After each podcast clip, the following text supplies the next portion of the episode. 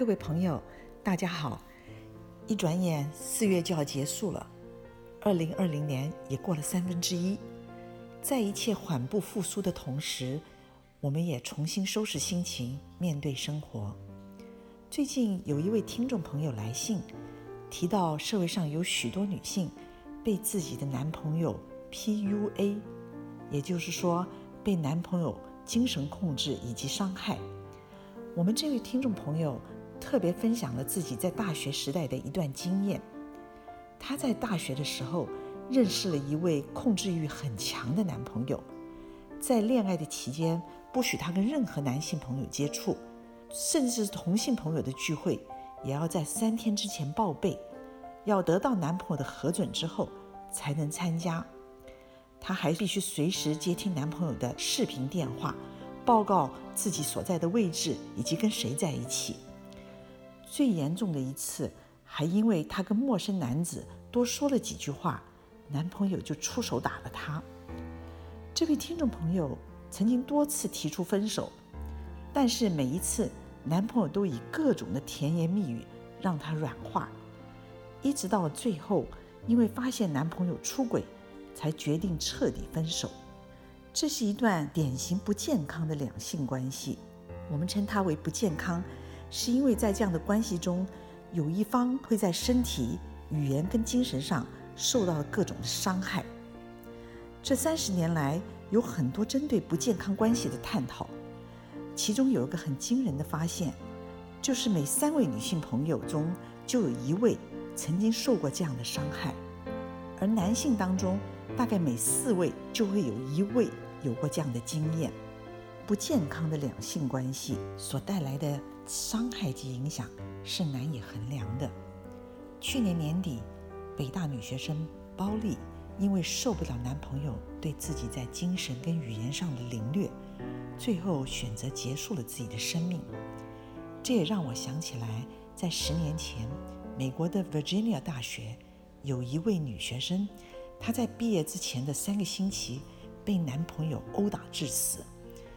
当时我有很多人都觉得非常意外，可是事后回想，又觉得有很多的迹象已经显示这段关系其实是不健康的。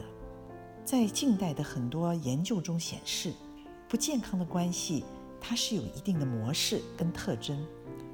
如果在两个人相处更早的时候，甚至在进入任何关系之前，就能了解到什么是构成不健康关系的元素，也许上面所说的这些悲剧就不会发生。不健康关系的第一个特征就是强大的占有欲。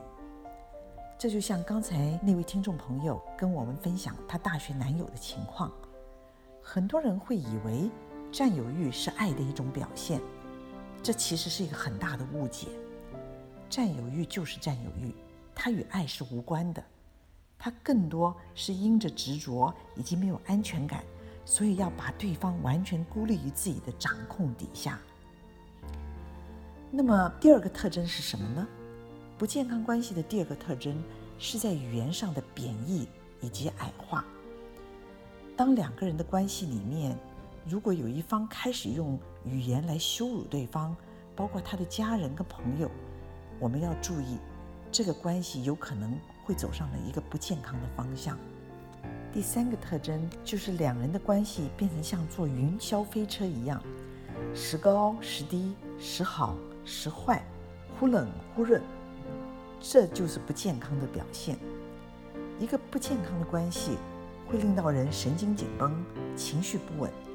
不健康的关系，受伤害的一方往往是不清楚自己的价值，同时也不知道怎么样为自己设立底线。了解自己的价值以及底线，都是需要有觉察的能力。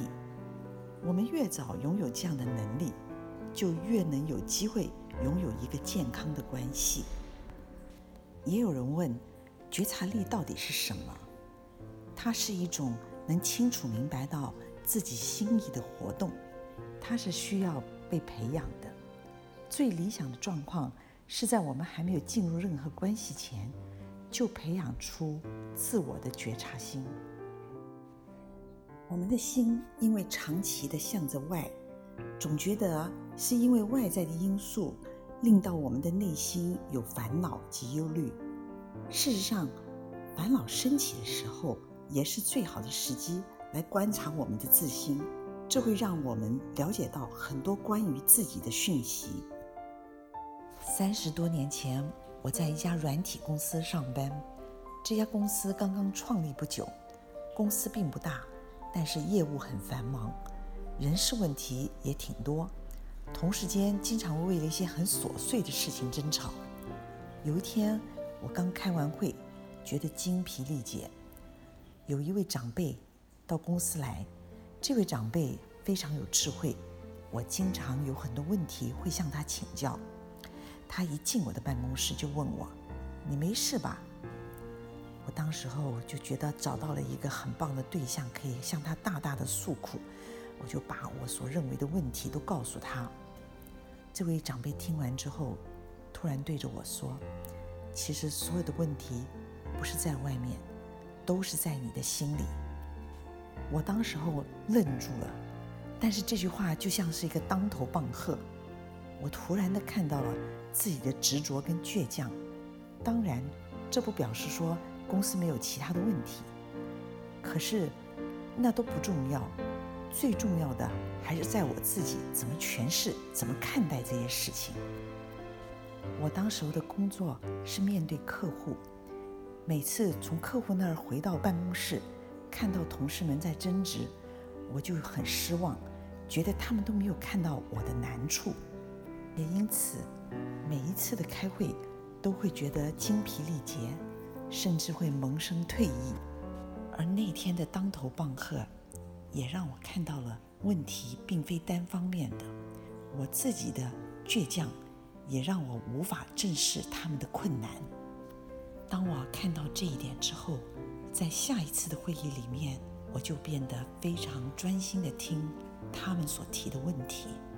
从那时候开始，一切就变得容易多了。那是我第一次在觉察力上的启蒙。从那次以后，每当烦恼升起，我都会把注意力转向内，渐渐地认识到自己的起心动念是有一个模式的，了解到所有的烦恼都是因为自己内在的罩门被踢到了。